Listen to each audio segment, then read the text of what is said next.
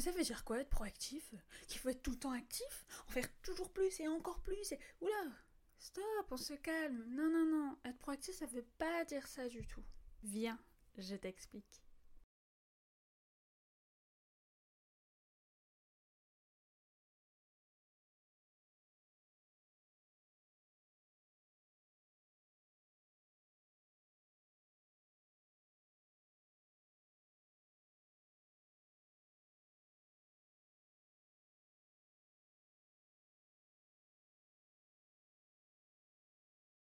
Je vais te parler de la théorie de la proaction telle que développée par Danny Beaulieu. Je la trouve super utile autant pour mes clients en cabinet que pour moi dans mon quotidien.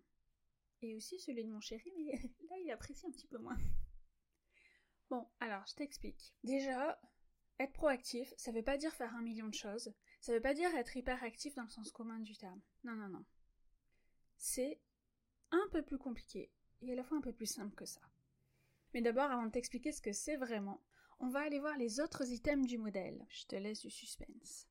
Imagine une cible. À la naissance, bah t'es pas mal passive en fait. Et c'est normal. Un bébé, ça peut pas prendre soin de soi tout seul. Ça a besoin d'être nourri, d'être lavé, euh, tout ce qui est de plus normal. Ce qui pose problème, c'est quand tu continues à être passive dans ta vie adulte. C'est quoi euh, une personne euh, adulte un comportement passif, eh ben, par exemple, ça va être un client qui attend que tu sortes la baguette magique pour résoudre tous ses problèmes. Quoi? C'est pas ça l'hypnose? C'est pas une baguette magique? Petite formule magique, abracadabra, et tout se résout? Eh ben non. D'ailleurs, technique d'impact, sors là la baguette magique. Quand t'as un client comme ça, sors une baguette magique et essaie. Amuse-toi avec lui, provoque-le provoque -le un peu pour lui faire comprendre que ah non, c'est pas de la magie la thérapie. En vrai, c'est nos comportements qui vont être passifs ou proactifs, c'est pas nous en entier. Et justement, on a des moments, on a des parties, des domaines de notre vie où on peut être passif et d'autres où on peut être proactif. Et toi, dans ton activité en tant que thérapeute, un comportement passif, ça peut être j'ai pas de clients, oh là là, mais comment ça se fait, ça se remplit pas, j'ai pas de clients, euh, c'est pas normal, j'ai pas d'argent, et... et en fait, je fais rien pour en avoir. J'attends que les clients tombent du ciel. Ça, c'est un comportement très passif. Ensuite, normalement, quand tu évolues, tu vas passer du passif au réactif. Quand tu es réactive, là, en fait, c'est le moment en grandissant où tu te rends compte que ton comportement, ce que tu fais, a une influence sur les autres. C'est-à-dire que si je me roule par terre, papa et maman ils vont m'offrir une glace. Oh, quand je fais un dessin, papa et maman ils sont contents, ils m'aiment. Donc en fait, tu vas faire des choses pour les autres, pour rentrer dans le moule et correspondre à ce qu'on attend de toi. Ou à l'inverse, tu vas être en opposition. Ah ouais? Vous voulez ça pour moi? Hors de question. Jamais je vais faire ça. Et ben c'est pas un vrai choix, c'est un choix par opposition. C'est pas quelque chose que tu veux, juste que tu le fais par opposition à quelqu'un. Les clients qui sont réactifs, je dirais que c'est pas mal la majorité quand même. Hein. Parce que c'est un peu la majorité des gens. Si je choisis cette voie, ça va décevoir ma mère. Oh, si je fais pas ces heures sup non payées, mais il va plus m'apprécier, mais si je lui dis non, elle va me détester. Quand t'es réactive, ça veut dire que c'est les autres qui ont la télécommande. Ils appuient sur un bouton et tu réagis. Et ça, pour que ce soit une bonne technique d'impact et une télécommande en vrai dans les mains. Ton père, il fait un froncement de sourcil, hop, il a appuyé sur un bouton. Et c'est très bien que ça va réagir de l'autre côté. Que tu vas pas être bien, que tu vas remettre en question ta décision, ton choix. Si tu vois toutes ces personnes qui vont faire quelque chose, pas parce qu'elles le veulent, mais parce qu'on leur a dit qu'il fallait les faire. C'est, euh, bah, je mange 5 fruits et légumes par jour parce qu'à la télé on a dit qu'il fallait manger 5 fruits et légumes par jour. J'ai mal au ventre et je vais 10 fois par jour aux toilettes, mais c'est pas grave, hein, parce que je, je fais ce qu'on m'a dit à la télé. Je caricature un peu, mais en vrai c'est ça dans le quotidien de plein de personnes. Parce que c'est plus facile en fait d'être en mode automate, de pas réfléchir, et d'ailleurs si on devait réfléchir à tout ce qu'on fait, à tous nos choix, ça serait vachement plus lourd quand même. Donc la question c'est pas non plus de tout remettre en question, mais de se demander pourquoi je fais ça à ce moment-là, pourquoi j'ai fait ce choix, pourquoi j'ai pris cette décision? Est-ce que c'était vraiment proactif ou c'était réactif? Et toutes les questions, faire des enfants, ne pas en faire, se mettre en couple, faire la même carrière que ses parents. Et toi, dans ton activité en tant que thérapeute, un comportement très réactif, ça peut être notamment, bah, tu suis une théorie qu'on t'a enseignée dans une formation que tu as payée très cher, sauf que tu l'appliques sans la réfléchir, sans te poser de questions sur sa validité. Quelqu'un qui regarde en, bas, à droite, c'est quelqu'un qui ment. Nope, c'est pas vérifié par la science non plus. Voire pire, il y a des expériences qui montraient que c'était faux. Tu vois, ce truc de je l'ai appris, on me l'a appris, des personnes qui ont plus d'expérience que moi me l'ont apprise, donc je l'applique. Je cherche pas à comprendre. Même si je vois des indices dans euh, mon quotidien que c'est pas tout à fait vrai, que ça marche pas vraiment ce truc. Mais c'est pas grave, je suis un automate, je réfléchis pas, j'applique. Ou encore, ça va être sur ta com. Tu peux être très proactive en fait dans ton accompagnement et sur ta communication. Oh ben moi, euh, on m'a dit qu'il fallait publier sur les réseaux sociaux tous les jours, alors je publie tous les jours. Hein. Même si ça m'épuise, même si mes publications ne sont pas de qualité, même si je fais ça en mode automate de recopier des citations qui ont été vues 15 fois ailleurs, plutôt 1500 fois ailleurs, ça, c'est être complètement réactif. Et être proactive, c'est te poser la question. Ok, il y a ces personnes-là qui disent qu'il faut publier tous les jours. Un, est-ce que c'est vrai? Est-ce qu'elles ont l'expertise hein? Est-ce qu'elles le font elles-mêmes? Et deux, est-ce que c'est ok pour moi? Est-ce que moi je suis capable de publier tous les jours? Est-ce que je trouve ça bien? Est-ce que j'arrive à avoir du contenu de qualité tous les jours? Et sinon, est-ce que j'ai envie de publier du contenu de moins bonne qualité pour avoir la quantité? Danny Beaulieu fait une distinction entre celle, la proactive qui va être junior et la proactive senior. Quand tu es proactive junior, en fait, tu commences à être proactive. Donc tu commences à faire des choix pour toi, à sortir du mode automate et à réfléchir à te dire pourquoi est-ce que je fais ça? Pourquoi est-ce que tous les jours, je mange ça le matin, alors qu'en fait j'aime pas? Pourquoi je mange des tartines de pain beurré, alors que j'ai mal au ventre toute la matinée Alors dit comme ça, hein, ça paraît bête, hein. mais en réalité, il y a plein de choses dans notre quotidien qu'on va faire sans réfléchir et sans réaliser qu'il y a un lien direct avec des symptômes, qu'ils soient euh, physiques ou psychologiques. Et tes clients, c'est exactement pareil. Des fois, T'auras juste à les rendre proactifs, à leur faire se poser la question sur certains comportements. Donc quand t'es proactif junior, t'es proactif en fait dans quelques domaines de ta vie, parce que tu commences à l'être. Et surtout, il y a ce truc, c'est que tu découvres comme c'est trop bien d'être proactif. Du coup, t'as envie que tout le monde le soit. Et là, tu vas avoir cette tendance naturelle à tirer les gens vers toi, à vouloir qu'ils soient proactifs, regarde comme c'est bien, à te mettre un peu en posture de sauveur, tu vois. Sauf que de 1, en vrai, être proactif, ça demande du courage. Je t'ai dit du passif au réactif, tu passes naturellement. Après, tu peux régresser. Mais par contre, du réactif au proactif, ça demande du courage, ça demande de l'effort, ça demande de l'autodiscipline. C'est pas simple. C'est plus facile avec des modèles aussi. Et surtout, c'est compliqué vis-à-vis -vis des autres. Parce que la majorité des gens ont un comportement réactif. Faut rester dans le moule. Surtout, on ne dépasse pas. Un homme qui choisit de mettre du vernis à ongles, parce qu'il aime ça, parce que ça lui plaît, il va avoir, il va être proactif.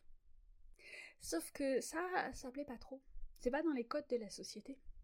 Et il y a beaucoup de gens qui vont être très réactifs pour le coup, et qui vont peut-être le rejeter, le juger, parce qu'il sort du moule en fait. Ça, c'est vraiment pas facile à intégrer quand tu commences à être proactive, parce que tu as ces retours autour de toi qui sont pas forcément très très positifs. Il un exemple que je donne très souvent, c'est ma cousine Virginie. Elle, elle est très proactive dans son comportement. Et par exemple, quand elle va manger chez des gens, elle, elle n'est pas très sucrée. Elle va se régaler du plat, de l'entrée. Arriver au dessert, bah, souvent elle va dire non. Parce qu'elle a assez mangé. Parce qu'elle n'a pas envie de sortir avec le ventre lourd, mal au ventre, etc. Donc qu'est-ce qu'elle fait? Eh bien elle dit non. Mais ça se fait pas ça. Surtout quand l'hôtesse a cuisiné avec amour ce gâteau, qu'elle l'a fait elle-même. Mais ça passe pas très bien. Il y a des gens avec qui ça bloque, qui le vivent super mal. Toi, tu fais quoi? Quand t'es invité chez des gens et que tu dis non merci, je prendrai pas de gâteau et que la personne te regarde et te dit mais si, vas-y, je t'assure, il est bon, hein, et puis je l'ai fait moi-même. il y a combien de gens qui, qui vont mettre de côté euh, ce qu'ils pensent, leur ressenti, et dire ok, ouais, vas-y, serre-moi, mais une petite part. Hein. Et là, en général, elle te met la moitié du gâteau dans l'assiette. Ah, ça, c'est complètement réactif. Mais pourquoi? Mais parce que tu sais qu'en face, la personne, il y a un risque qu'elle se vexe. Le truc, c'est que c'est son problème. Ah, c'est assez dur comme ça. Mais quand toi, tu fais un choix pour toi, pour des raisons valables et justes, et éviter d'avoir mal au ventre et de faire souffrir ton corps, ça me paraît être une raison valable et juste de refuser. Que tu le fais de façon polie, correcte, bah c'est son problème si elle le prend mal. Et ça, c'est difficile à faire comprendre à tes clients. Ça, c'est difficile à leur faire mettre en place. Donc plus tes clients vont être proactifs, plus ce sera cool pour eux, mais il va falloir quand même gérer euh, l'extérieur. C'est pareil pour toi dans ta pratique. Être proactif, qu'est-ce que ça veut dire? Ça veut dire se connaître. Ça veut dire je sais qui je suis. Je connais mes forces, je connais mes faiblesses, je connais mes limites. Je sais ce qui est bon pour moi et ce qui l'est pas. Et je fais des choix en conséquence. Mais c'est aussi, je vais déterminer des objectifs pour ma vie. On dit souvent être proactif dans le cadre du travail dans le sens d'anticiper. Oui, effectivement, anticiper, ça fait partie d'être proactive. Parce que si j'attends que les problèmes arrivent pour les régler, je suis réactive. Si j'anticipe les problèmes et je mets en place des choses pour les régler, là je suis proactive. Donc l'anticipation, ça en fait partie. Et être proactif senior, c'est être proactif dans énormément de domaines de sa vie, la très grande majorité, et avoir cette vision à long terme de sa vie. Quand on est proactif junior, c'est plutôt une, une, vision à moyen terme. Être proactif senior, c'est j'ai une vision à long terme sur ma vie. Pourquoi c'est important de se connaître? Mais Dans l'exemple de ma cousine Virginie, elle est capable de dire non et sans culpabilité parce qu'elle se connaît et elle sait que c'est mieux pour elle de ne pas manger de dessert à ce moment-là. C'est pas pour vexer ou embêter, c'est parce que pour elle, c'est mieux comme ça. Dans le cadre de ton activité, par exemple, dans un des, dans un des cabinets que j'ai occupé, régulièrement, il y avait un panneau quand j'arrivais, collé dans la salle d'attente avec écrit Madame Machin, une collègue qui était psychologue, a une heure de retard. Alors c'est bien parce que ça annonce aux patients qui sont dans la salle d'attente que va y avoir, c'est normal qu'il y ait une heure de, de retard. Ok, mais déjà, ce papier, il était imprimé, il n'était pas écrit à la main, donc ça montrait bien que c'est une situation régulière. Ensuite, je l'ai vu très souvent, ce panneau. Donc c'était vraiment une situation régulière. Eh bien là, c'est un moment où ça serait une bonne chose d'être proactive, de se dire ok, la durée normale d'une séance, c'est 45 minutes à une heure. C'est ce que la majorité fait. Donc, je fais 45 minutes à une heure. Sauf que, en fait, je dépasse systématiquement. J'ai peut-être une demi-heure de retard à chaque séance. Donc, en vrai, mes séances, elles durent une heure et demie. Ce qui fait que j'ai systématiquement, au mieux, une heure de retard. Eh bien, être proactive à ce moment-là, c'est se dire, ok, alors je vais arrêter de dire que mes séances, elles durent euh, une heure. De base, dans mon agenda, je vais poser des séances d'une heure trente au lieu de séances d'une heure. C'est pas ce que la majorité fait, mais en réalité, c'est mon fonctionnement. Tu vois, quand tu essaies, quand tu essaies vraiment de, de, coller à des codes, à, des règles qu'on t'a apprises, il faut absolument que je rentre dans la règle, et t'essaies, t'essaies, et en fait, c'est un carnage parce que ça ne marche pas. Et que résultat, t'as des patients derrière qui attendent une heure entière en salle d'attente. Sois proactive. Accepte que toi, tu n'es pas capable d'avoir, de faire des séances d'une heure. Pose des séances d'une heure trente. Comme ça, t'es tranquille. Les règles, le normal, c'est là pour donner un cadre. Mais le cadre, il n'est pas forcément bon pour tout le monde. Et les règles sont pas forcément justifiées. Si toi, t'es pas capable de faire des séances d'une heure, et qu'au final, une heure et demie, tu fais, avec une heure et demie, tu fais du bon travail, tes clients, ils sont contents. Bah, fais des séances d'une heure et demie. T'as des collègues à côté qui te disent Oh, quand même, euh, sont longues tes séances, ça serait bien que tu les réduises. Non, c'est ok pour moi de faire une heure et demie, c'est là où je suis la plus efficace, la plus performante. Je travaille beaucoup mieux. Bah cool alors. Faudra peut-être réfléchir à ajuster ton tarif aussi, parce que ça veut dire moins de, moins de rendez-vous par jour. Mais là encore, à toi d'être proactive. Est-ce que c'est ok pour toi d'augmenter le tarif? Est-ce que c'est ok pour toi de le laisser au même tarif qu'avant? C'est toi qui décides. Mais attention, être proactif, ça veut surtout pas dire balayer tous les arguments des autres. Hein. Ça, c'est du réactif. Non, non, quand je, suis, quand je suis proactive, je vais vraiment avoir ce moment de réflexion. De OK. Si je reprends l'exemple publier tous les jours sur les réseaux sociaux, pourquoi on dit qu'il faut publier tous les jours sur les réseaux sociaux En quoi c'est important? Qu'est-ce que moi je vais y gagner à le faire? Qu'est-ce que je vais gagner en le faisant? En le faisant, en sachant que la qualité des publications ne sera pas au rendez-vous. Tu vois, c'est toutes ces réflexions qui font que tu vas être proactive ou plutôt réactive, voire passive. Donc c'est toujours pourquoi tu fais les choses. Pour savoir si c'est passif-réactif ou proactif, c'est pourquoi je le fais. Quelle est la raison derrière? Si par exemple tu as décidé que euh, lundi matin tu allais faire ta compta, tu l'as marqué dans ton agenda, donc hop, t'es proactif, tu l'as anticipé, tu l'as planifié. T'arrives le lundi matin, t'as une migraine pas possible, tu vois trouble tellement t'es mal. Faudrait que t'ailles t'isoler, mais euh, t'as dit que t'avais ta compta à faire. Bah, à ce moment-là, si tu fais ta compta, t'es réactive. Tu l'as fait parce qu'il faut la faire, parce que t'avais écrit dans ton agenda, il faut que je fasse la compta ce matin-là. Et donc, automate, tu le reproduis. Alors que si tu choisis de dire non, je ne ferai pas ma compta ce matin, parce que je ne suis pas en état, parce que je risque de faire des erreurs, là tu es proactive. C'est toujours le pourquoi. Une personne au chômage qui passe sa, journée devant Netflix à rien faire? Plutôt passif? Bah, ça dépend. Parce que si c'est quelqu'un qui euh, vient de sortir d'un job où il a subi du harcèlement, où il était proche du burn-out, ben, il a peut-être besoin de cette pause, de poser son cerveau pendant quelques semaines devant des séries pour recharger ses batteries. Et ça, c'est complètement proactif. S'il le fait en se disant Oh, j'ai bien le temps de trouver du boulot, oh, ça va venir le boulot, il y en a de toute façon. Et ça, c'est plutôt passif. Moi, c'est vraiment un outil que j'utilise énormément. Dans mon quotidien, il y a des moments où je me dis, ok, là, Anaïs, euh, t'as pas envie de faire ça. Il se passe quoi là? Est-ce que t'es euh, proactive ou t'es réactive ou passive à ce moment-là? Et c'est bien sûr à doser en fonction des troubles que peut avoir la personne. Si elle a un TDAH, si elle a une dépression, etc.